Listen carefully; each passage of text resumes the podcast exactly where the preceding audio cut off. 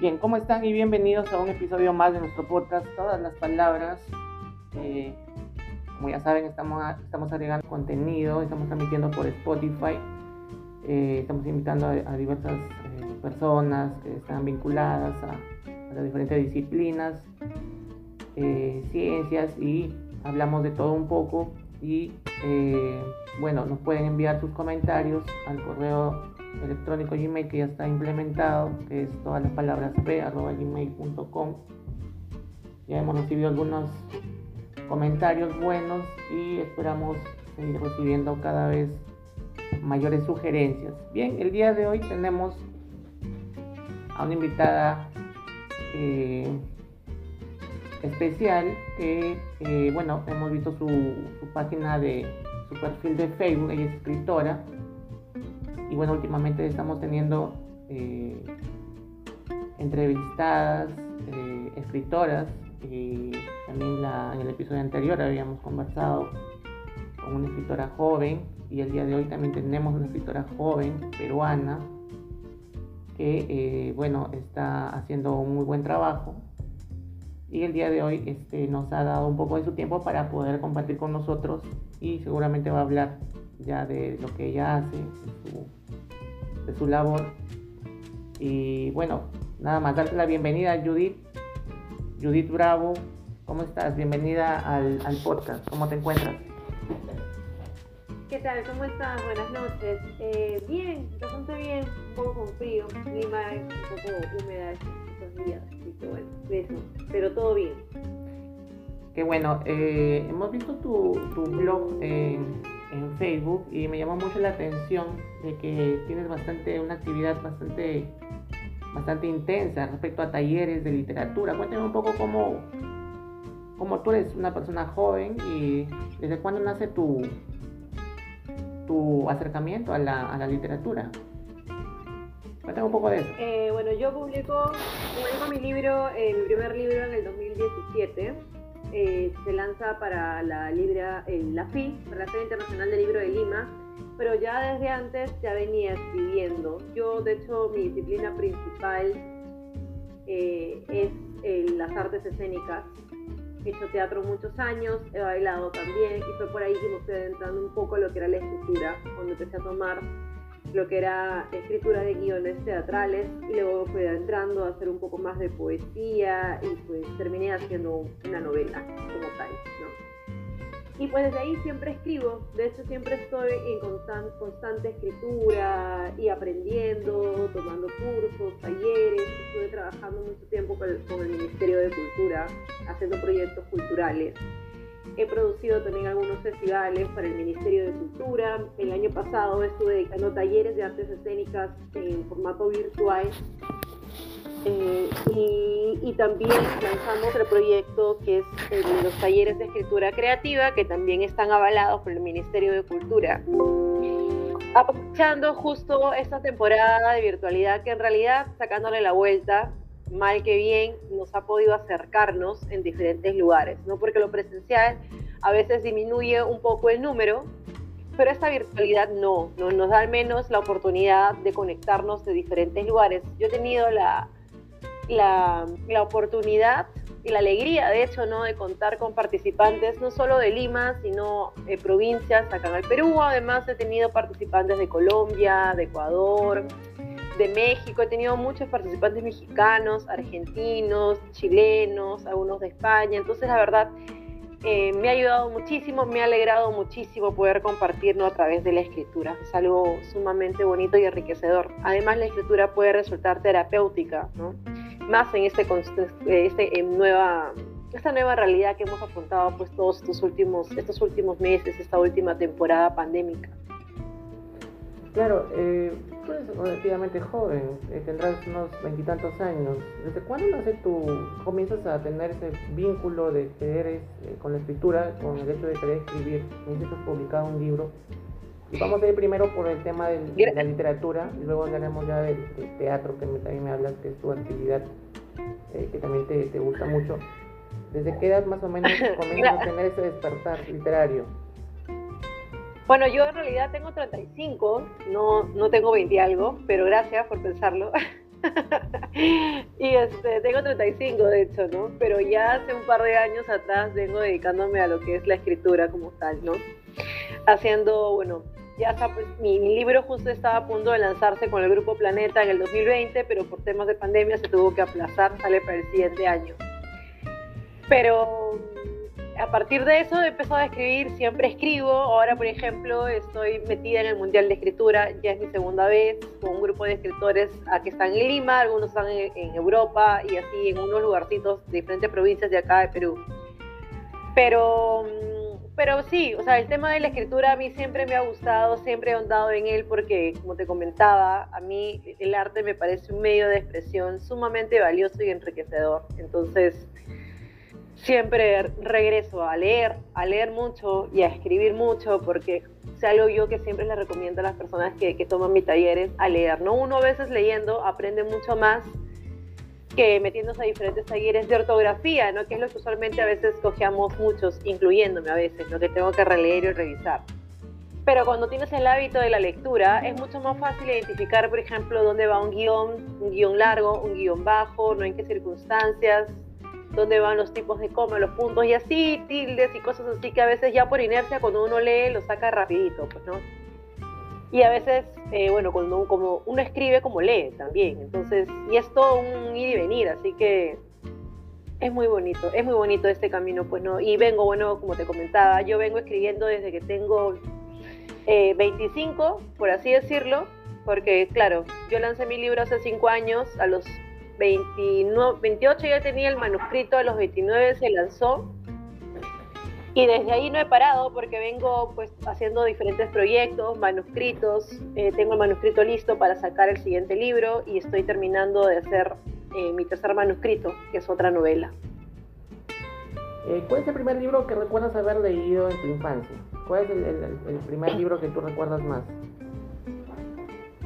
Bueno, he leído muchos libros, de hecho, pero eh, bueno, mi abuelo me leía eh, Un mundo para Julius, de Bryce, de Bryce Echenique. Y, luego lo volví a releer yo muchas veces porque era un libro que, bueno, siempre nos, nos aterrizaba en mi casa, ¿no? De alguna otra manera. Lo leía mis hermanas, me lo volvían a pasar y siempre releíamos Un mundo para Julius. Entonces es un libro que me gusta un montón, que bueno, lo leía desde, muy chica, entonces es, es, una lectura bastante cálida. Digamos que es, uno de tus preferidos, ¿crees que este, Chenique es un, es, un, es un escritor que por ahí a, muy pocos les he escuchado que, les gusta porque tiene una particular manera de, escribir. Yo leí más, hace bastantes años, no recuerdo recuerdo bien la historia de Un mundo para Julius es un, es un escritor bastante particular, ¿verdad? Por su carácter que tiene, ¿no? Un carácter particular también, Alfredo Bryce, ¿no? ¿Qué te parece? A, mí el libro me gusta, me gusta muchísimo el libro, independientemente no de, cómo sea él y, la, y, la, y, la, narrativa y todo lo demás. Eh, el libro me gusta. No siento que es una novela divertida, jocosa, bien ambientada, bueno, en, en la Lima Pituca, por así decirla. Entonces, me gusta. Me gusta un montón. Siento que es divertida. Este es el, del niño que va y comienza a convivir con la con los empleados, parece, de la casa, me parece. Julius. Así es, así es. Ajá, así es, ¿no? Que él en realidad pues tiene más calor de hogar con todos los empleados de la casa, pues con su propia familia, ¿no? Que no los ve. Y este, y se crea historias, ¿no? Como que él investigando su propia casa, ¿no? Y, y es divertido, a mí me parece un libro sumamente divertido pero sí, pues no, Bryce es irreverente, pero, pero ¿qué escritor peruano no lo es? ¿no? veamos a Vargas Llosa, entonces. Hay que, hay, que, ser irreverente, hay que ser irreverente para poder, eh, para que nos digan escritores también, porque ¿no? de, alguna, de alguna manera es una característica de los escritores, ¿no? Ser irreverentes también. sí, sí, sí, puede ser. Eh, ese, ¿Crees que tú que ese, libro fue el, que te impulsó a querer seguir leyendo más? ¿Qué, qué fue, ¿Cuál fue? Justo hablaba con una escritora joven también de otro país y le preguntaba cuál era la motivación de leer, porque la lectura está muy venida menos en nuestro país, el sistema educativo ya sabemos cómo está, ya es redundante, ¿no? Y volver a decir cómo está la educación en el país pero y nos preguntábamos cuál era esa motivación, cómo hacer que, que un niño o un adolescente diga quiero leer, cómo encontrar el gusto a la lectura. También yo, por ejemplo, he entrevistado a una booktuber hace muy poco y, me comentaba, a ella le gustan mucho los libros de la literatura juvenil, ¿no? Eh, estos libros que salen ahora, los chicos de estas nuevas generaciones, eh, estos libros como After o como, bueno, me hablaba de otras sagas completas, el cual ella lo, desarrolla en su canal. Y ella me dice pues que su casa, la casa es el lugar donde te incentivan la, la lectura. ¿Tú, qué opinas? ¿Dónde, ¿Dónde es donde se debe motivar a, a, la persona para que, para que le guste un poco la lectura, porque por lo menos lea un poco más de lo que, ahora Bueno, yo creo que puede coincidir con el hecho de que sí, pues se lo inculcan en casa, es verdad. Yo vengo de una familia de docentes donde toda mi familia son profesores, incluyéndome. Y pues siempre hemos estado leyendo, mis tíos siempre tenían libros en la casa, mis abuelos también, siempre encontrabas algo que tener a la mano, pero fuera de eso, o sea, del hecho de tener eh, lecturas y libros, siempre estaba la situación de sentarnos y contarnos historias, ¿no? Que eso es algo que lo que prima la escritura creativa en realidad, ¿no? de encontrar historias en el día a día, en el cotidiano, cómo hacer que una historia se vuelva un hecho memorable, ¿no? un lugar recurrente al que tú quieras volver y quieras contarlo y te sientas cómodo. Entonces, más allá de intensivar el hecho de querer leer, es el hecho de querer contar una historia. Entonces, yo creo que, por ejemplo, eso es importante. Mucha gente piensa que escribir es muy difícil y en realidad no. Uno tiene que pensar en algo eh, sumamente cotidiano, sumamente eh, del día a día, por ejemplo, ¿no? Hay una, hay un, una técnica que utiliza Gianni Rodari, que es el binomio perfecto, por ejemplo, que nos dice que nosotros podemos utilizar dos palabras que no tienen nada que ver una con la otra y podemos crear una nueva frase, un nuevo enunciado. Y así él nos propone un montón de técnicas diversas que en realidad son técnicas eh, a modo de juego, a modo de, de una situación lúdica en la que tú creas sin darte cuenta, no lo haces jugando. Y bueno, de esa misma manera debería ocurrir la lectura, ¿no? A modo de juego, de querer saber una historia y querer contarla, querer saber y querer enterarte de lo que está sucediendo. Hay un escritor eh, que ahorita se me viene a la cabeza, que es el autor de, de Coraline. No sé si has, le, has sabido de, de la película Coraline. Bueno, este escritor en particular, sí, este, nos habla que, por ejemplo, él es un, un escritor gráfico, que es Neil Gaiman.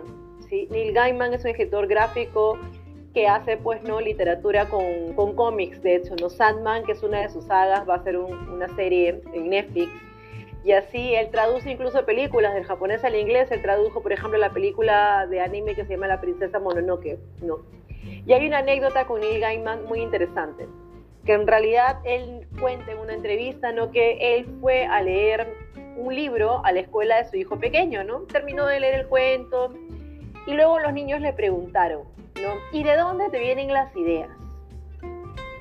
Y él como que se quedó pensando un rato y no sabía qué responder, ¿no? Entonces lo primero que hizo fue eh, reírse de la situación y esa respuesta la trae a colisión en un evento internacional, la conferencia internacional de, de escritores, ¿no? Y vuelve a repetir la misma historia y le dice, bueno, entonces yo me pregunté, ¿de dónde me vienen las ideas? ¿no? Y en realidad no lo sé, nadie lo sabe, solo que los escritores somos más malos, ¿no? Y, no queremos responder para hacer sentir mal a las personas.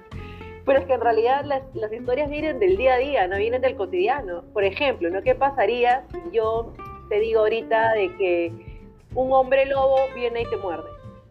O sea, todos sabemos que te vas a convertir en un hombre lobo. Pero ¿qué pasaría si ese mismo hombre lobo muerde a un pez dorado? ¿No? ¿Qué situación habría ahí?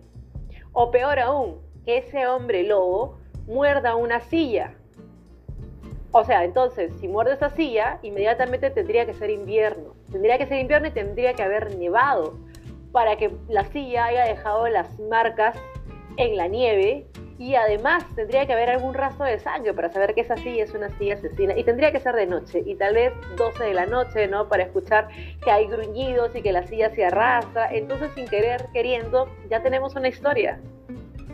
Jugando con preguntas que uno usualmente no haría, ¿no?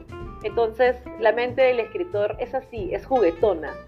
No es como que asocia cosas que las personas no lo harían y de esa misma manera sucede en la literatura. Entonces yo creo que una manera muy inteligente de incentivar la literatura es eso, es investigar las historias muy poco comunes, ¿no? Y llevarlas al lado de cuéntame qué, qué entendiste, qué pasó, cómo se dio, ¿no? Y hurgar ahí, en el lado lúdico. Claro. veo que das muchos talleres de, para escritura, corrígeme si me equivoco, para, para aprender a escribir. Eh, es lo que, lo que haces, ¿verdad? Das talleres. Sí, sí, sí, sí, estoy dando talleres ahorita de escritura creativa. Y pues, de hecho, antes eran solo tres sesiones, pero siempre nos quedaban chicas con los participantes porque son de dos horas y nos extendíamos a tres horas, tres horas y media. A veces nos pasábamos ya cuatro, ¿no? Porque estábamos inmersos en, en escribir, en hacer cosas. Así que ahora se ha extendido a cuatro sesiones. Eh, estas sesiones son teóricos prácticas, porque a mí no me gustan los talleres teóricos en el cual pues a veces te quedas dormido y te aburres no aprendes nada. Yo creo que uno tiene que aprender mediante la práctica, tienes que llevar a la práctica lo que haces, ¿no? Entonces, todo el tiempo estamos escribiendo, todo el tiempo hay una devolución, todo lo que yo te comento, todo lo llevas a la práctica, ¿no? Y al finalizar el taller tienes textos escritos, tienes un grupo de textos, de cuentos, de narraciones, de textos epistolares y bueno, y un montón de cosas más ¿no? que se dan en el taller. Y esa es la intención, despertar la disciplina, despertar el hábito, ¿no? Y, y hacernos recordar que todos podemos escribir, que todos tenemos la capacidad de ser escritores, ¿no? Solo que algunos tienen el hábito más desarrollado que otros. Eso lo es en realidad. Eso te iba a preguntar. Esa es una pregunta. ¿Crees que todos pueden escribir o hay personas que en verdad no es, no es, no va a ser su fuerte escribir, o crees es una cuestión de, técnica, de práctica, o es una cuestión que también viene ya adquirida, ¿no? No, yo creo que en realidad todos tenemos el potencial para escribir, absolutamente todos. Como sucede en el arte, por ejemplo, ¿no? A veces no es el, el artista más talentoso el que destaca, sino el más disciplinado. Sucede lo mismo en este campo de la escritora, ¿no? Pues hay una, puede una persona escribir muy, muy, muy, muy bien, ¿no? Pero si no tienes la disciplina y la constancia de volverlo un hábito y hacerlo de manera gradual todo el tiempo, no te sirve absolutamente de nada. Porque escribir un libro requiere constancia y disciplina. Tienes que sentarte al menos una hora al día a revisar tu texto, dejarlo reposar, volverlo a revisar y así, ¿no? Pero más que volverlo una obligación, se te tiene que despertar el hecho de querer contar una historia, no de que querer compartirla, ¿no? De hacer un lugar memorable, un lugar cómodo para que las personas puedan llegar y quieran explorar contigo lo que tú les quieres contar. Básicamente te tiene que gustar, ¿no? También tienes que nacer la idea de querer escribir algo. ¿Y ¿Hay alguna diferencia entre lo que es la narrativa, escribir narrativa y escribir poesía? Es diferente, ¿no? Sí, claro que sí, sí, son, son, son lugares diferentes, ¿no? La narrativa usualmente tú la puedes abordar desde tercera persona, en primera persona. Usualmente la poesía es un lugar un poco más íntimo, un, poco más incluso más sentido.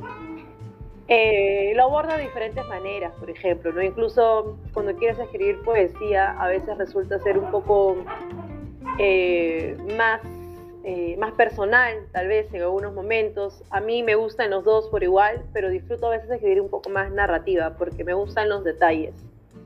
Entonces siento que con los detalles uno puede generar una mejor atmósfera que a veces la poesía no te lo genera, ¿no? Porque al hablar de poesía hablas un poco más de emoción, de sentimientos, de sensaciones, que la narrativa eh, no te da, ¿no? La narrativa te, explaya un poco más la atmósfera. Entonces me gusta un poco más la narrativa por ese lado.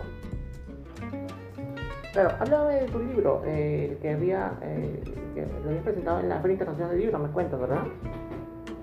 Sí, sí, sí, sí, se, presentó en la FIL, se llama Cartas, un eterno desconocido. Es un libro que está escrito a dos voces, en primera persona y en segunda persona en una narrativa epistolar. en la cual pues la historia eh, va contándose eh, a manera objetiva como la va contando la protagonista que se llama Ofelia, que se toma pues un año sabático a raíz de terminar una relación. Eh, y para hacer una introducción, Ofelia es un personaje bastante cerrado, bastante conservador, bastante católico. Entonces cuando ella decide tomarse este año sabático, decide romper pues no con estas tradiciones formales que ha adquirido de toda su familia conservadora y decide probar cosas nuevas. No es un año como para dejar su trabajo, viajar, no. Es un año más para romper sus, normas eh, vivenciales que ella tiene. ¿no? El hecho, por ejemplo, de salir con gente que a ella le parecía una cosa sumamente eh, terrible, ¿no? Tener que tener citas casuales que ella no concebía en su cabeza, por ejemplo, ¿no? Entonces se reta, durante todo el libro se está retando a hacer cosas que ella no, no pensaba que no podría hacer, ¿no? Por ejemplo, probar comida nueva, meterse a hacer filosofías nuevas, probar a hacer yoga, hacer metafísica, tener citas, jugar con su sexualidad, ¿no? Entonces es un año en el cual ella quiere ser otra persona. Y pues va narrando la historia y a su vez tú vas eh, descubriendo la historia mediante las cartas que ella se escribe, porque ni bien ella decide empezar su viaje, también decide escribirse cartas para ella, para ver cómo va su proceso de evolución, cómo es que ella va creciendo, qué cosa le está pasando, ¿no? Cómo es que se van cayendo sus muros. Entonces la historia es una historia bastante divertida, bastante eh, jocosa, porque tiene de todo, pues, ¿no? Tiene, como te decía, esto de probar cosas, tiene mucho de sexualidad, tiene, hay muchos personajes divertidos, y tiene una evolución bastante significativa al finalizar el libro. Entonces, yo no es que sea mi libro, pero te lo recomiendo. Claro, claro, eh, sería bueno leerlo. ¿Y está a la venta en, las librerías, en, cualquier librería o, o digital? No, está sí, está en versión física, está actualmente en Book Vivant, que está en San Isidro, en Dazo, está en Books Co, que está en, Camacho, en Surco, eh, está en Virrey, está en Placeres Compulsivos, en Barranco, eh, está, bueno, creo que ya se, se agotó en Ibero y en Crisol, pero todavía está en esas, me parece. Y en Sur, Librería Sur también. En provincia tenemos... Y también está en formato... Digital.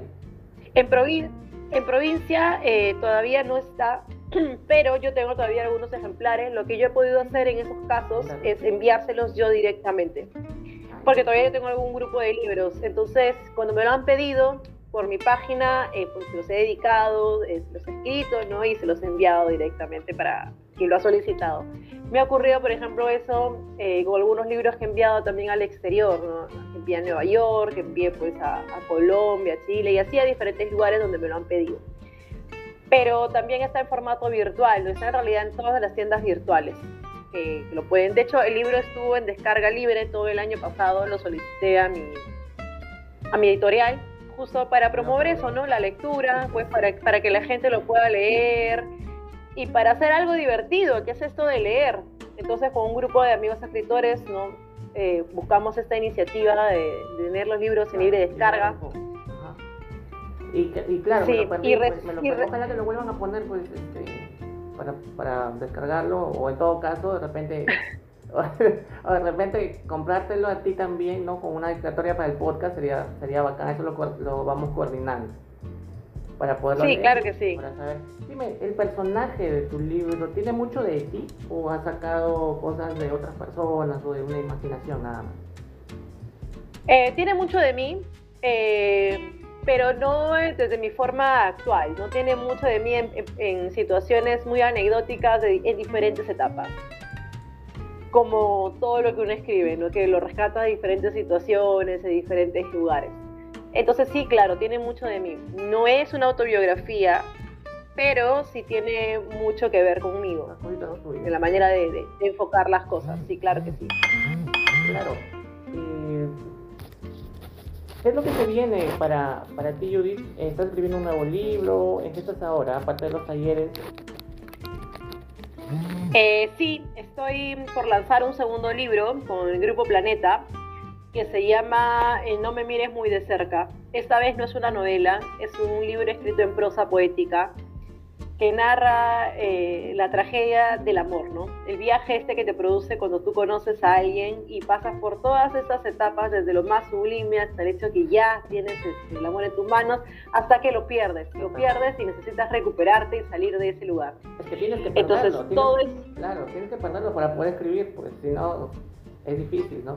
Claro que sí, sí, sí, sí. Y, ¿no? y todo ese viaje, ¿no? del amor perdido está en este libro, que está escrito en modo de prosa poética, y con ilustraciones y con frases. Entonces es un viaje diferente ¿no? al que hice en, mi novela pasada, de hecho.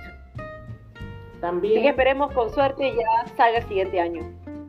Claro, también con... Eh, este año va a haber film, eh, me imagino que... Eh, el año no lo sé, el año pasado hubo una film virtual, pero parece que no funcionó muy bien, la verdad. Eh, no se llegó a vender muy bien de manera virtual. De haber habido, haber habido FIL, ya debería haber terminado, de hecho, ¿no? Porque la FIL comienza en julio y termina en agosto. Entonces, eh, dudo que haya FIL, la verdad, ya este año. Lo, hubiera, lo hubieran comentado un poco más. Claro, entonces, para el otro año de repente estás, eh, si es que ya todo vuelve a la normalidad, ¿no? Podrías estarlo ya publicando a través de la, de la FIL, ¿no? Del, 2022. Depende con una FIL ya presencial, ¿no? Sería, sería interesante. Sí, sí, Dios quiera, Dios quiera que sí. Claro. Eh, Poder lanzar ya ese segundo libro. Claro, eh, ¿piensas continuar en esta carrera de la, de la escritura, literatura, o de repente piensas también darle espacio también a ese otro, otro arte que llevas, que es la, que es, eh, la actuación, me, me comentaste, ¿no?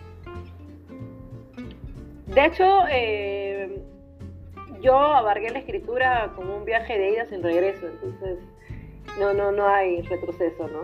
Entonces, ah, ya no... sí, sigo de... Ya no, ya no... Sí, no, no, Ya no vuelves a las tablas, digamos. No, sí, claro que sí. De hecho, yo soy una artista multidisciplinaria, entonces nunca he dejado lo uno ni lo otro. Siempre estoy en contacto con eso. De hecho, yo soy he sido profesora eh, de los talleres de Radio La Botella de Ricardo Morán. Yo era profesora de teatro para su escuela. Y pues a, la vez también he estado dictando talleres de artes escénicas para el Ministerio de Cultura pues todo el año pasado, ¿no? Estos últimos meses sí me retrocedí un poquito, abarcar un poco más lo que era escritura, pero igual he estado dictando talleres de, teatro, ¿no? El teatro es una cosa que a mí me gusta muchísimo, porque uno se puede desenvolver en un lugar seguro, ¿no? Puedes, puedes experimentar, puedes abrirte, puedes hacer un montón de cosas en el teatro. Es un espacio bastante sanador. Así que sí, claro que sí, yo voy a seguir haciendo teatro mientras me lo permitan, ¿no?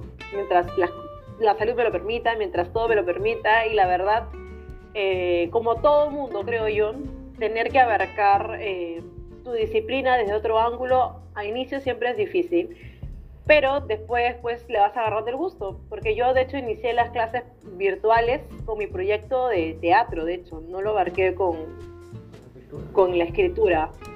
lo primero que hice fue hacer fue un taller virtual de artes expresivas que lo lancé a modo de prueba porque quería ver cómo podría estructurar un taller para, para, que sea lúdico, sea divertido, no sea cansador y la gente pues no se aburre en esto de estar en una pantalla, ¿no? Que estemos todo el tiempo interactuando, jugando y haciendo cosas.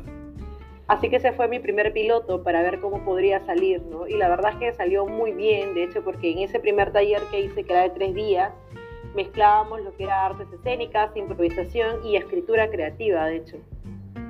Ya luego donde un poco más solo en las artes escénicas con un proyecto que lo hicimos con el Ministerio de Cultura, que se llamó, bueno, se llama Desarmarte, que justamente tiene que ver con, con, esto, ¿no? De quitarte todas las cosas que tienes encima y volver a hacer una nueva versión libre, ¿no? De ti. Expresarte bien, expresarte de manera eh, segura, en un ambiente seguro, probar, ¿no? E intentar diferentes cosas. Y en ese taller pues se abarca lo que son las artes escénicas, la improvisación, los textos, eh, la música para la improvisación, que tiene que ver un montón también. Y pues, y diferentes aspectos dentro del lado escénico que te ayudan a formar mejor tu carácter. ¿no? Te ayudan a solidificar pues más tu autoestima, a enfrentar las cosas, porque si algo de lo que adolecemos, adolecemos todos el año pasado de estar pues inmersos todos en un mundo de una situación sumamente ansiosa, de no saber si esto iba a mejorar o no, de si vamos a estar bien o no. Entonces la salud a veces depende mucho de nuestro estado de ánimo. Y pues tenemos que aprender a sobrellevar esa situación. qué mejor que el arte y las artes pues, para que nos ayuden y nos den un poquito la mano en eso. Así que la verdad que salió sumamente bien ese proyecto. Lo finalizamos en marzo de este año con el Ministerio de Cultura. Dimos un informe final, los resultados y salió muy bien, la verdad. Y, y, recién en enero de este año fue que lanzamos el proyecto de escritura creativa, que también ha tenido muy buena acogida, la verdad.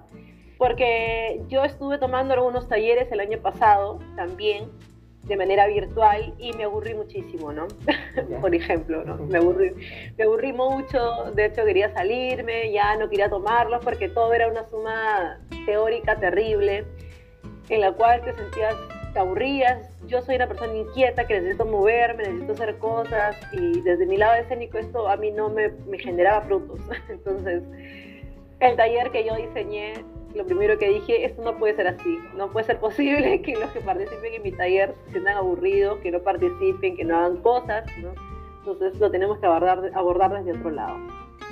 Y así lo hemos estado haciendo y ha tenido una buena acogida, pues porque como te comentaba al inicio, nunca respetamos la hora, siempre nos vamos de más, ¿no? Siempre estamos yéndonos de la hora y, y, salen cosas muy pajas. Y por ejemplo te comento que de este primeros grupos que tuve desde enero hasta marzo, eh, tuve la suerte de tener la propuesta de un editor de México, de Guadalajara, para poder trabajar con él en hacer un formato de ebook.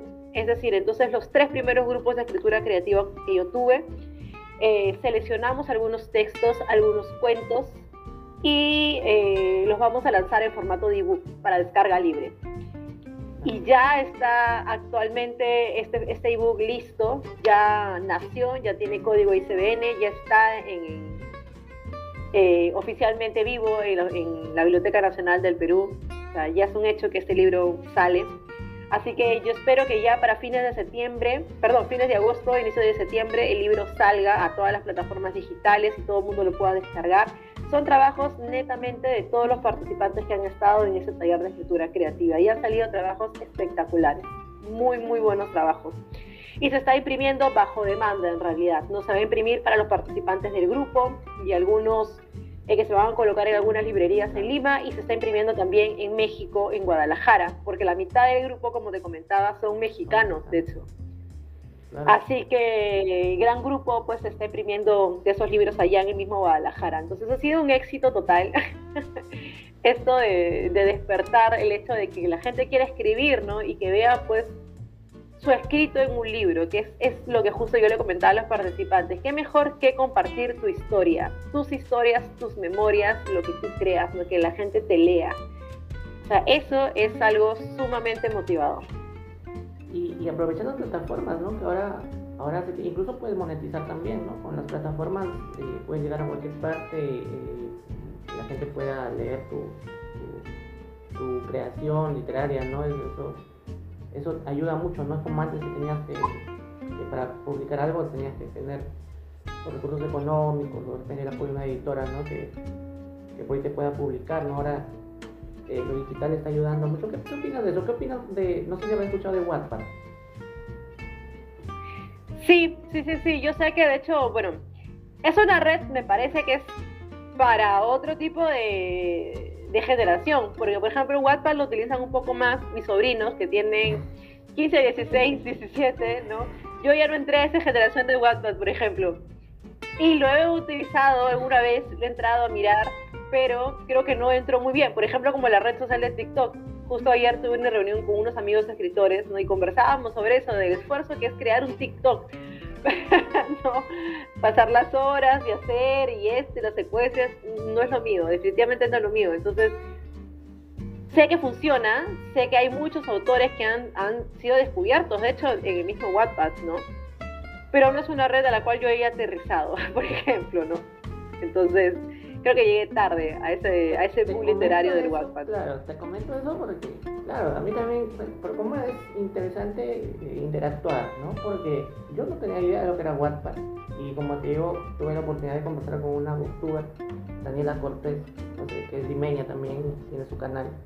Dani Hunt, no sé si lo habrás visto, pero ella me habló de esto, ¿no? explicó todo el tema del WhatsApp y cuando entré a ver, ciertamente, ¿no? Es, es una plataforma de, gente que también le, interesa la, escritura y todo eso, pero es para, claro, es una nueva generación. Nosotros como somos de la vieja guardia, ¿no? De, papel y el lápiz, necesitamos de, acomodarnos, ¿no? Pero, pero es una plataforma que también tiene bastantes seguidores y, también hay publicaciones, hay libros, pues, ¿no? Hay libros interesantes de gente, gente nueva, ¿no? las nuevas generaciones por ahí bueno, uno tendrá que seguirse adaptando, ¿no?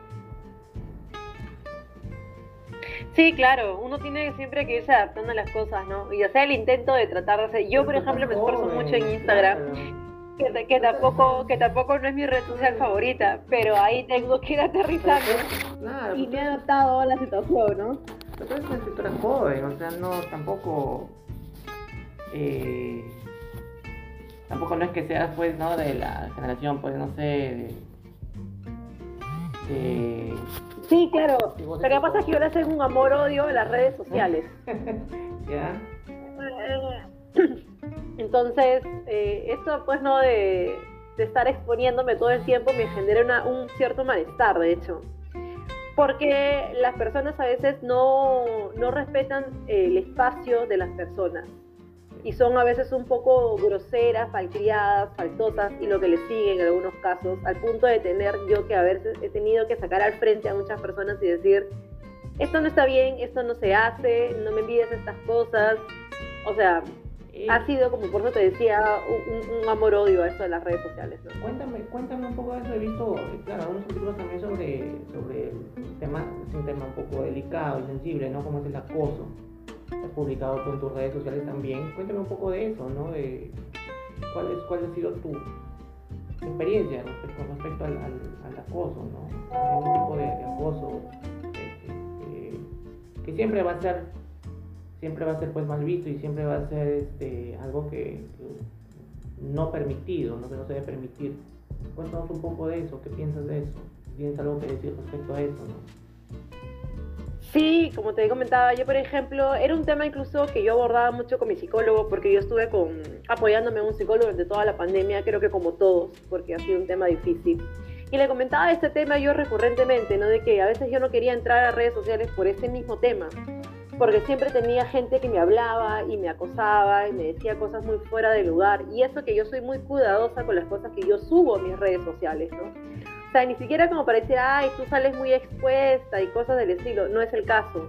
Y si lo fuera, incluso, tampoco nadie tendría el derecho pues, de abordar mi, eh, todo lo que yo publico, porque al fin y al cabo son mis redes, yo puedo subir lo que quisiera, ¿no? Pero la gente no lo entiende, ¿no? Y, y cree que está bien abordar y acosar a las personas. Pues he recibido mensajes de todo tipo mensajes desde el que te ponen apodos y los diminutivos de que mi amor, que bebita y cositas así, hasta los más faltosos que me envían fotos sumamente explícitas y proposiciones sumamente asquerosas y fuera de lugar, que incluso antes solo las bloqueaba y no decía nada y me molestaba mucho. Y, hasta que dije, no, ya no, esto no puede seguir así. Así que un día muy molesta agarré mis historias en Instagram y empecé a despotricar de la A a la Z, insultar a todo el mundo y decirles, esto se terminó, se acabó. Así que el que tiene las ganas de hacer esto va a ser expuesto no solo en mis historias, también los voy a poner en todas mis páginas, en la de Facebook y en la de Instagram, aunque me banee Facebook, porque Facebook te banea cuando tú subes los mensajes, que lo hicieron de hecho porque varias veces a estos los subí sus fotos y Facebook me bajó el, post, pero, pero igual lo subía por las historias, ¿no? Y ahí la gente empezó a, moderarse, era como que me decían, Judith, sí, lo siento, o ya empezaron a dejarme ponerme a mis, diminutivos, o a la primera que le decía algo le digo, oye, creo que no leíste lo que puse hace poco, ¿no? Y ya se retrocedía, no me decían nada, ¿no? Pero tuve que ser muy hostil durante una temporada con toda la gente que me hablaba, como para que entiendan que a mí no me gusta no me gustan las confianzas excesivas, no me gustan ese tipo de cosas. Pero, pero sí, por eso te comentaba que ese es un, lugar terrible, terrible, a, veces. Sí, sí, así es. Y te iba a decir, ¿qué, qué opinas de eso en el país? Eh, ¿Cuál debería ser la solución? ¿Qué, qué, es lo que deberían hacer las autoridades? ¿Cómo se debería evitar ese tipo de cosas? ¿no?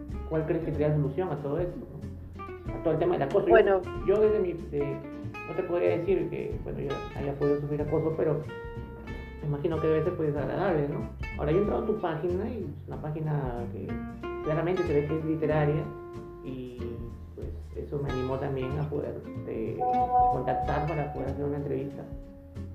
Pero bueno, eh, hay todo tipo de gente pues, ¿no? En, las redes sociales, ¿no? Eso, uno siempre está expuesto.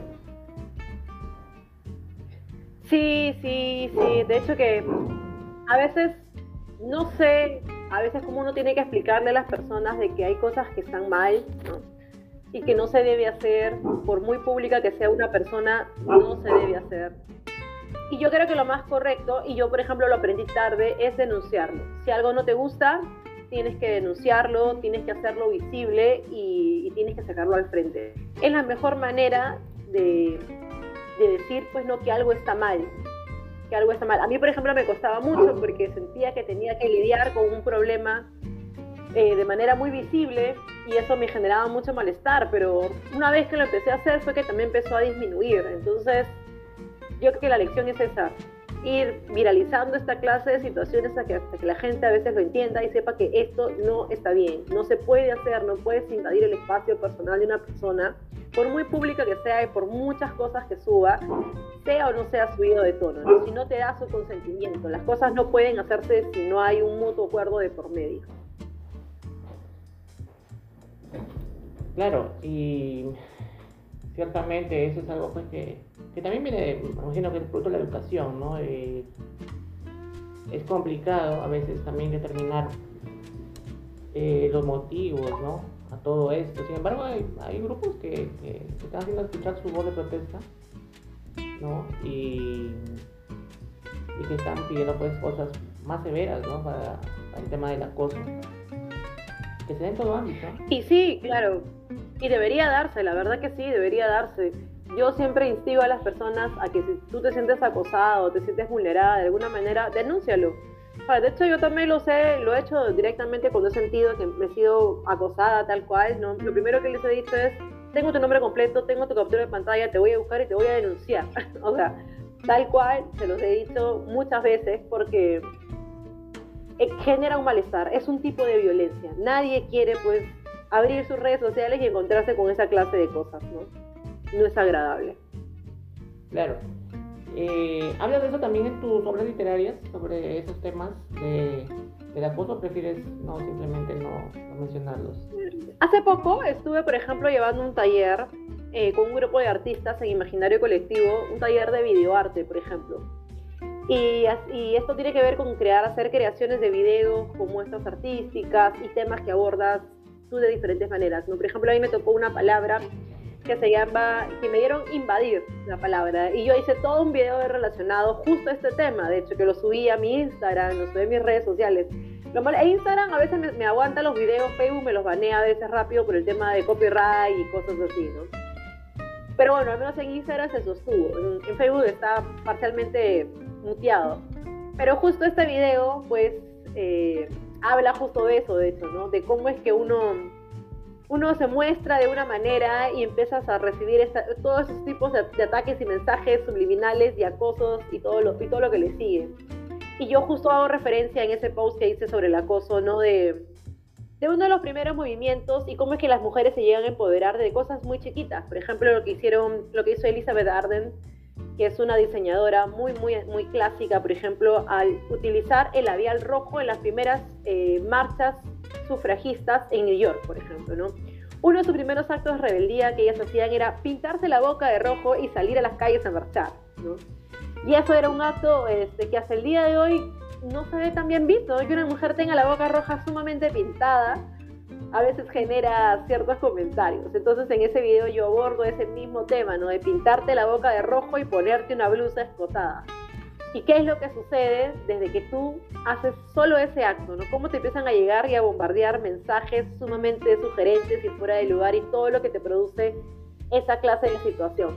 Así que yo hoy aproveché todas mis habilidades histriónicas y empecé a crear una muestra de escena en ese video si pasas por mi Instagram seguro lo vas a poder ver y, ya lo puedas comentarme, dar tu punto de vista, pero, pero fue bastante eh, enriquecedor y bastante catárquico hacer ese video, por ejemplo, ¿no? Claro, de todas maneras vamos a checar a ver el Instagram, no lo había visto, luego nos dejarás tu, tu, página para poder visitar. Y te quería preguntar cuál es el último libro que has estado leyendo, obviamente no sea el tuyo, pues, ¿no? Eh, de algún autor. Bueno, el último que he leído ha sido Tokyo Blues de Haruki Murakami, que es un, es, un, es un autor japonés. Y Tokyo Blues es una historia hermosa, yo te la recomiendo. De hecho, hay una película de Tokyo Blues. Pero el libro es, es una historia ambientada pues en Japón en los años 50, donde el, donde el protagonista pierde a su mejor amigo y se vuelve a reencontrar con la enamorada de su mejor amigo. Y, el protagonista se pide a Watanabe. Y Watanabe se ve, se ve metido en una historia con Aoko, que es la novia de su otro amigo. Y él va a la universidad y esta chica termina siendo una persona muy, muy voluble en emociones. Y bueno, no te quiero quemar la historia. Pero el libro en sí este, está muy ambientado con la música de los Beatles. De hecho, el libro, su nombre, su nombre, su nombre original se llama Norwegian Wood, como la canción de The Beatles. Solo que para la traducción al español se le puso, se le puso Tokyo Blues, ¿no? pues, haciendo relación a, una nostalgia que embarga este libro con todas las canciones de los Beatles. Pero es todo un viaje musical y, literario, o sea, es un libro sumamente recomendado, la verdad. Sí, y está eh, para descarga libre, ¿eh? porque yo lo he descargado hace como dos años, no lo he leído por tema de tiempo. Tengo un listado que no te imaginas de libros que he descargado y que me falta leer eh, de autores extranjeros por el tema del trabajo y el tiempo a veces no te da, pero están ahí pendientes.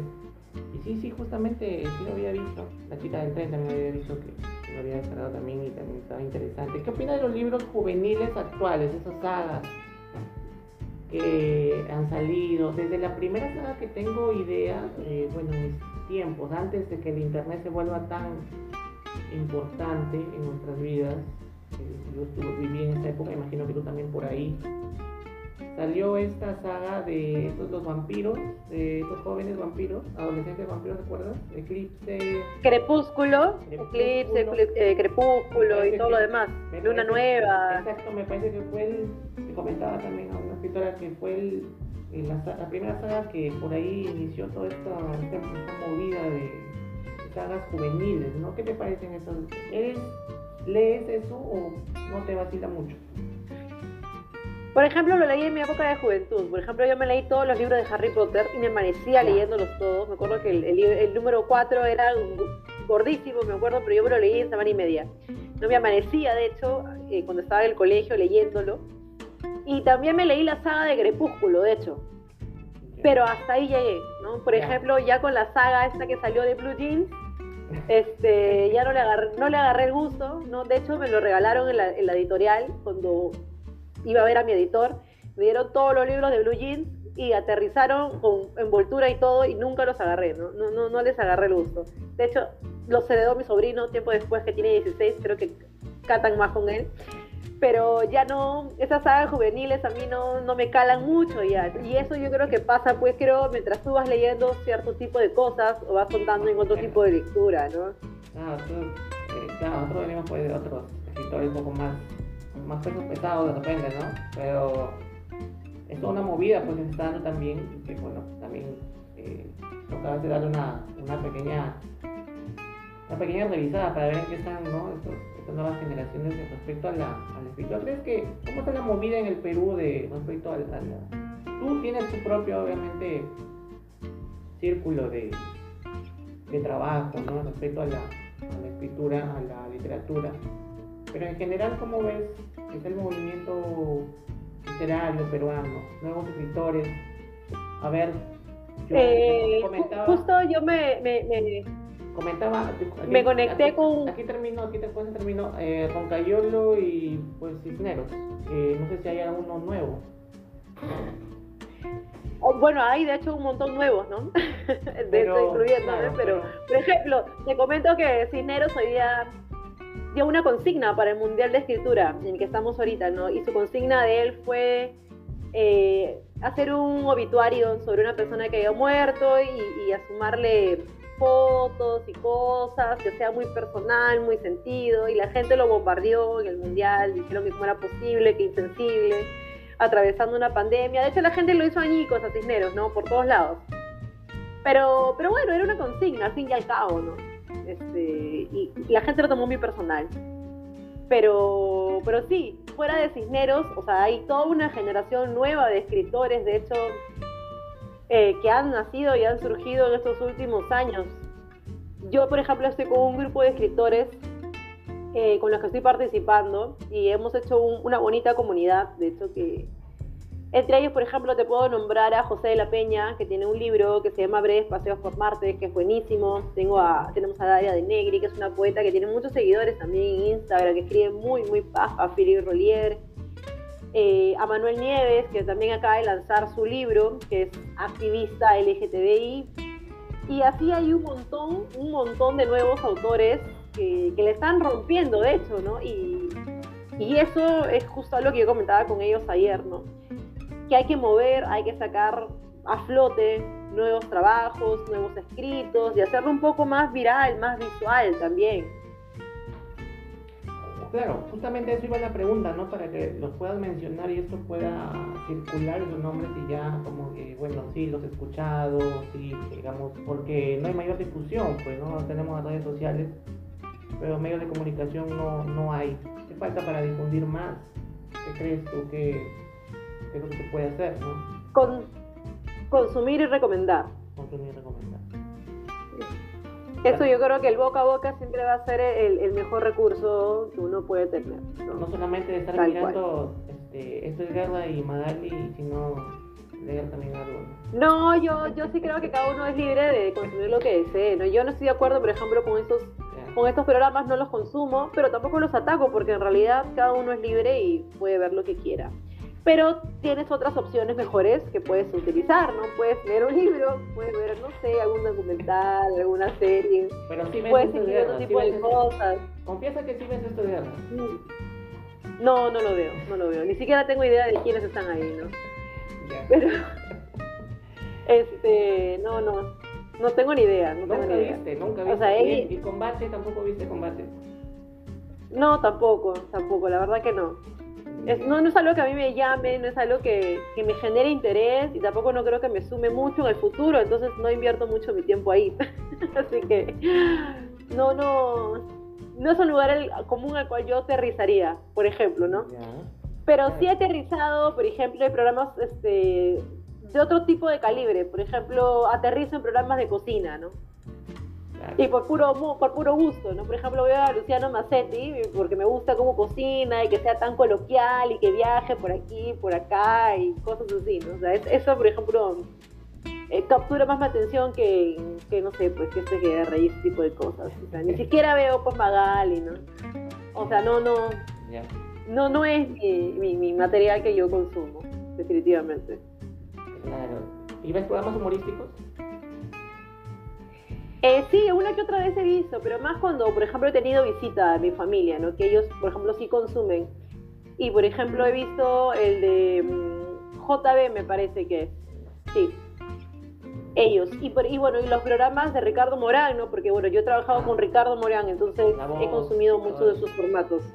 Sí. Y he trabajado con, como, como coach incluso de, de artes escénicas y todo lo que tenga que ver ahí. Entonces, con ellos estoy más familiarizada, por ejemplo. ¿Qué opinas de la televisión, o lo que se le llama la televisión? Ahorita eh, quiero saber tu opinión como escritora que eres y como una persona que lee, que tiene una visión eh, personal de las cosas y con la coyuntura política que estamos. ¿Qué opinas de la televisión, lo que se le llama la televisión basura? ¿Qué opinas tú de que es una persona que conoce también del arte? Eh, de la televisión, ¿Qué opinas de lo que le llama, bueno, yo como te, se llama televisión basura? Como te, yo, como te comentaba, yo creo que se podría eh, invertir ese tiempo en cosas un poco más educativas. De hecho, hay, hay un montón de propuestas que se podrían abarcar desde la televisión. Incluso, ¿no? Yo me acuerdo cuando era más chica y pasaban esos programas en Canal 7, ¿no? De estos teatros japoneses. Ah y de no Poigonta, en el cual tú te divertías haciendo cositas, ¿no? Hacías cositas. Papeles ahí, ¿no? Ajá, ajá. y había este, Artcraft incluso, ¿no? O sea, había este tipo de programas que te mantenían haciendo cosas. Incluso me acuerdo que mi abuela veía esto que era utilísima, ¿no? Que hacías bricolage y cosas así. Que, por ejemplo, me parecía mucho más eh, interesante y con mejor propuesta que lo que hay ahora. Porque, ¿qué te propone esta guerra? ¿Qué te propone combate?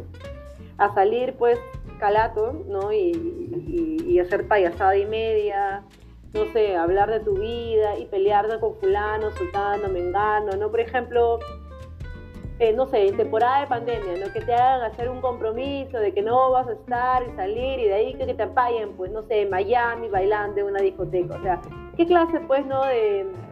¿Qué clase de mensaje es el que tú quieres enviarle a las personas que te están viendo? Pues, ¿no? O sea, es una cosa, una burla, de hecho. Entonces, no tiene sentido. Se podría abordar otra clase de contenido un poco más cultural, como propuestas escénicas, teatrales, cine.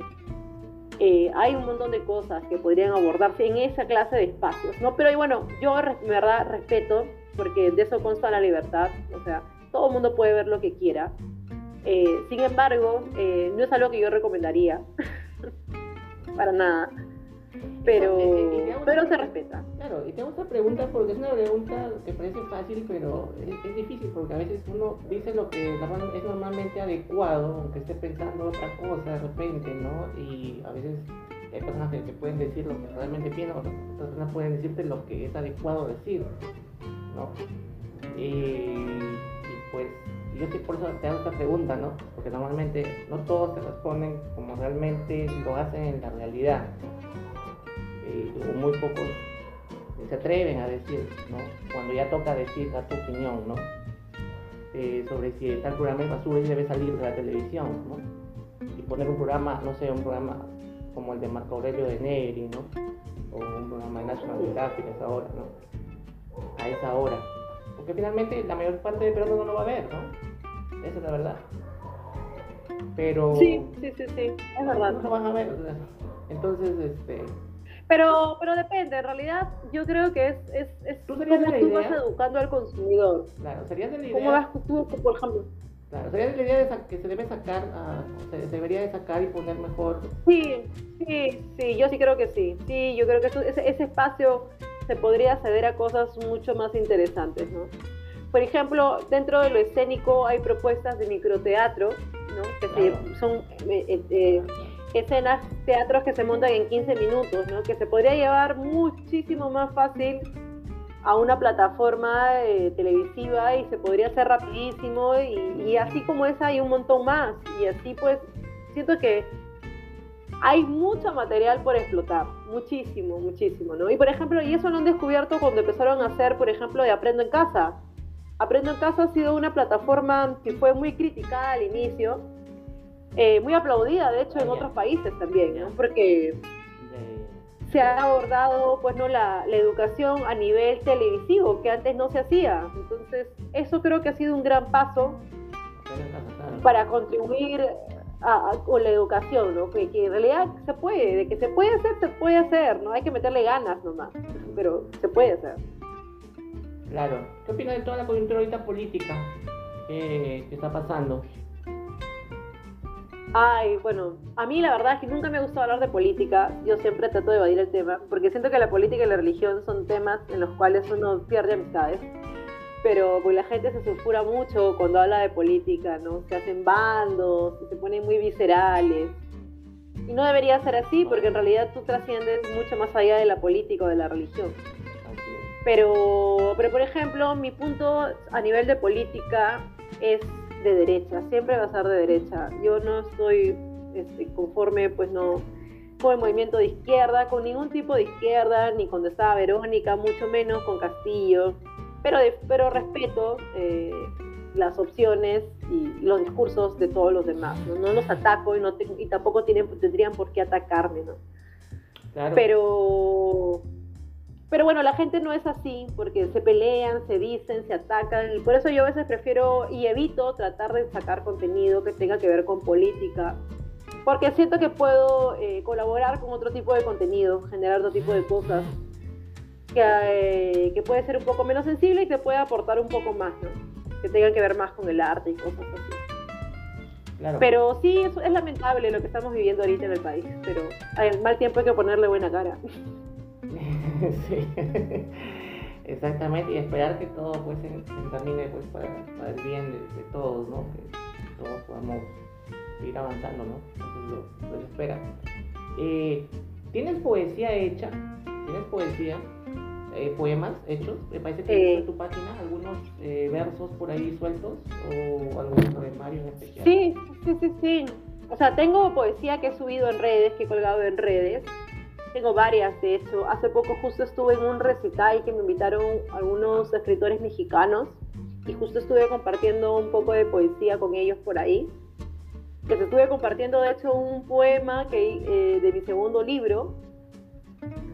Eh, fue bastante gratificante, bastante enriquecedor, porque compartir siempre literatura con personas de diferentes lugares siempre es bonito. La literatura te abre puertas, como todo en el arte, ¿no? Te hace conocer gente, eh, te hace intercambiar posturas. Es un intercambio bastante rico. Así que sí, claro que sí. De hecho, tengo varios colgados en Instagram. Así que podrías pasar por ahí, aterrizar tal vez por ahí y leer algo de lo que he subido. Sí, justamente. En Facebook tengo más relatos en Facebook que, poesía.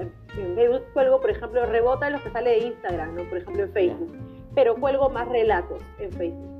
Te quiero proponer algo. Sí, dime. Te quiero proponer para una segunda parte de esta entrevista, porque ya estamos cumpliendo casi, mira, una hora hemos pasado conversando y el tiempo se ha pasado volando. Y quiero comprometerte para una segunda parte y nos puedas recitar de repente parte de tu, de tu algún poema que quieras decir o algún, alguna parte de tu de, un libro que he escrito, un pedazo de, de algún de, tu libro, una narrativa o un par de versos de un poema que, que escrito en una segunda oportunidad, seguir conversando del tema de la literatura, tu trabajo, el teatro también, porque hay varios temas que quiero seguir tocando, pero nos vamos a extender un montón. Y este, ¿qué te parece? Para una segunda oportunidad, una segunda, hacer una segunda parte de esta, de esta conversación. ¿Qué te parece? Sí, claro que sí, claro que sí, claro que sí, está perfecto. Tú me dices la fecha, el día y volvemos a, a quedarnos para una segunda, una segunda conversación. Una segunda conversación, la segunda parte de todas maneras. Para, para, no gastar todo el contenido de un solo, claro, de un solo disparo, gastar la, la, la comisión. Eh, bueno, antes de terminar esta, esta, conversación de hoy día, quiero que no, siempre les pregunto a, las personas con las que, tenemos invitados que nos digan eh, una película que me puedan recomendar, una serie y un grupo de música o una canción o no sé, eh, que nos puedan recomendar y me pueden decir que, que sea de su gusto, de su agrado. Ok, me dices una película, ¿cierto? Bueno, te recomendaría que veas Eterno Resplandor de una mente sin recuerdos, si no la has visto todavía. Es una super película eh, que tiene que ver con el hecho de que dos personas se conocen, se olvidan, se borran la memoria y se vuelven a enamorar, ¿no? Este, este, este, esta trama terrible del amor perdido. Es poco larga, está Jim Carrey de protagonista. Ah, en una, en una versión diferente, porque no es comedia, es drama lo que hace en esta película, ¿no? Pero es un peliculón, yo te lo recomiendo. Luego me dices una, una serie. Una serie que están de moda en Netflix, una serie antigua, lo que sea, que te haya gustado, que estés viendo, que me puedas recomendar también. Eh, bueno, una serie de Netflix. Bueno, he visto un montón de series en Netflix. O que hayas visto. Creo que la más. Sí. Eh, la, más la más reciente que he visto tal vez ha sido mm, Ragnarok, que es una serie pues de Thor. Eh, que este, bueno, este espíritu de Thor renace en una nueva persona y los dioses se vuelven a renacer. Es una, una, una, una, una serie media bizarra sobre los dioses, pero a lo mejor te gusta, a lo mejor te entretiene. O que no sea de Netflix también puede ser, ¿no? También una serie antigua que hayas visto. Eh, serie antigua. Pucha, tendría, tengo un montón en la cabeza, de hecho, ¿no? Pero más que series, te recomendaría películas. Ya, esa película Por ejemplo, Ya. Este, no sé si te gustan los animes, por ejemplo. No sé si eres fan del anime. varias invitadas me están hablando de anime, así que me voy a animar a ver, porque nunca he visto un anime. Bueno, entonces tienes que empezar con el viaje de Chihiro, que es la ganadora del Oscar de los estudios Ghibli. Y bueno, si quieres una más profunda, el, el, La tumba de las luciérnagas, que es otro peliculón de los estudios Ghibli. Anime. El anime tiene muy bueno, sí, es, es, un, es un peliculón, la verdad. Yo te lo recomiendo. Es muy, muy buena. Ya, ya, ya, Y un grupo, un grupo musical que te puedo recomendar, Una que es uno de mis preferidos, es, me- es mexicano, de hecho se llama Zoe, Ah, ya. y, y sus letras son espectaculares. Y otro, como bonus, Medio panqueque. te recomiendo. no. No, no, no, es un rock alterna, es un rock alternativo, de hecho Zoe. Ya, voy a escuchar. Eh, las letras son espectaculares, son sumamente espectaculares todas sus letras. Yo tuve la oportunidad de verlos en Lima unas dos veces y antes que llegue la pandemia y fue una cosa maravillosa. Eh, y te recomiendo otro grupo que se llama mm, eh, Él mató a un policía motorizado, que es un Ya. grupo argentino Ya. Que tiene, una- tiene unas letras, es una banda de garaje, así como tal, o sea, ese ritmo de banda de garaje, pero tiene unas letras muy bajas, muy narrativas, muy líricas, que seguramente te van a gustar. ¿Qué? Ah, Ahí nomás, ¿qué, opinas, ¿qué opinas del reggaetón? ¿Qué opinas del reggaetón? A mí me gusta el reggaetón, me gusta no como para escucharlo día a día, pero me gusta como género para bailarlo. Bueno, yo me he dedicado a bailar muchos años, entonces como, como género para bailar me parece paja porque tiene unos beats bien interesantes para crear movimiento y para hacer ese tipo de cosas. No soy de las que se rasgan las vestiduras por el reggaetón y su contenido, de hecho no. No, Este, sí me gusta, me gusta, ya, pero no lo consumo como diario, ¿no? más eres un poco de rock y de repente, ¿no? Eh, lo que me estás indicando. Sí, ¿Y de, sí, sí. ¿Y de bandas peruanas? Sí. ¿No, ¿No escuchas mucho de bandas peruanas? Sí, soy sumamente fanática de Mar de Copas, por ejemplo. Desde que Ah, tengo, creo, 14, 15 años, yo rodaba por todos los conciertos de ellos en el centro de Lima. Con ellos, con Leucemia, con Lívido, con casi todos los grupos, ¿no? De hecho, ahora hay varios grupos peruanos que me gustan un montón. Por ejemplo, me gusta Alejandro y María Laura, que te lo recomiendo, son un grupo buenazo. A ver, voy a escuchar. Eh, los, los Outsiders, que son una banda de garaje, que son ya bien conocidos. Eh, turistas, Turista también lo- los Olaya Sound System, por ejemplo, los Olaya. Sound System, yo los usaba, los usaba mucho para mis clases de teatro, me acuerdo, para Rayo y la Botella, los usaba para hacer mis calentamientos. Claro. Y a mis, a mis, y a mis enanos le encantaba escuchar Jacarandá, me acuerdo, ¿no? Y cuando quería cambiar esa canción ya peleaba, no, no, no, y no sé qué. Claro. Este, Galabrí, Lorena Blume, que es una de mis favoritas, de hecho, de hecho. Ya, ya, ya, ya. Lorena Blue, son nuevos, ¿ah? Eso sí no los he escuchado. ¿O ya consisten? Sí. Ya, por ejemplo. Tengo el disco. O Lorena, Lorena Blume es, es una artista espectacular. Tiene unas letras muy pajas, canta muy bonito. Es una de mis preferidas, de hecho. Ella y Alejandro y Mara Laura. Ah, parece que Alejandro María Laura sí los he escuchado. Me parece que los he escuchado. Pero habrá oportunidad tendré que, que escuchar este- estos nuevos artistas, ¿no? De, que van saliendo ahí poco a poco. Bien, ¿alguna otra recomendación más? ¿Algunas palabras que quieras decir para terminar la entrevista de hoy? Eh, nada, bueno, gracias, gracias por la invitación. Espero pues que se pasen un poquito para ver el trabajo que ando haciendo en mis redes sociales. En Facebook me pueden encontrar como Judith Bravo y en, Instagram como judith.bravo. Así que si por ahí quieren aterrizar algún día en la escritura y jugar con ella, pues este, estoy haciendo talleres de escritura estos últimos, estas últimas semanas, así que están totalmente invitados a ir a alguno de estos talleres. Listo, Judy, Judy Bravo. Nosotros estamos, en, en- estamos circulando en que es Spotify, así que de todas maneras, eh, seguramente por ahí nos están escuchando y vamos a ir a ver la página. Tienes una página web, creo también, ¿no? Sí, también, la página web es igual, es Judith Bravo. Judy Es sin H, es, es J-U-D-I-T. Sí. Ah, ya, ya, ya. Sí, sí, sí, ha habido un error ahí que hay. Judith, ha sido un gusto, ha sido Judith Bravo, ha estado con nosotros en este episodio, parte 1. Eh, quedas comprometida, Judith, tu agenda sé que es recargada, porque me has llegado para una semana después. y, ya casi, casi me olvido de la fecha. Pero a ver si buscas una agenda, eh, tu agenda buscas una fecha para hacer la segunda parte, seguir conversando, seguir sabiendo tu opinión de varios temas que están ahí siempre pendientes y nos sigas y nos recites por ahí un par de, de versos de tu, de tu, trabajo que haces. Quisiéramos escucharlo y compartirlo también, ¿no? Un pedacito nomás para que se pueda, para que se pueda ver, se pueda oír. Y pues, y nada, y agradecerte por tu tiempo, Judith. Todos andamos full ocupados, pero agradecerte por tomarte este, este pequeño espacio. Muchas gracias por la invitación. Ya nos vemos para la segunda parte. Listo, nosotros coordinamos ahí en interno. Judith, muchísimas gracias. Eso fue todo por, por este episodio. Eh, no se olviden del correo, todas las palabras p.gmail.com. Eh, compártanos, síganos y conmigo será hasta una próxima oportunidad. Muchísimas gracias y bendiciones.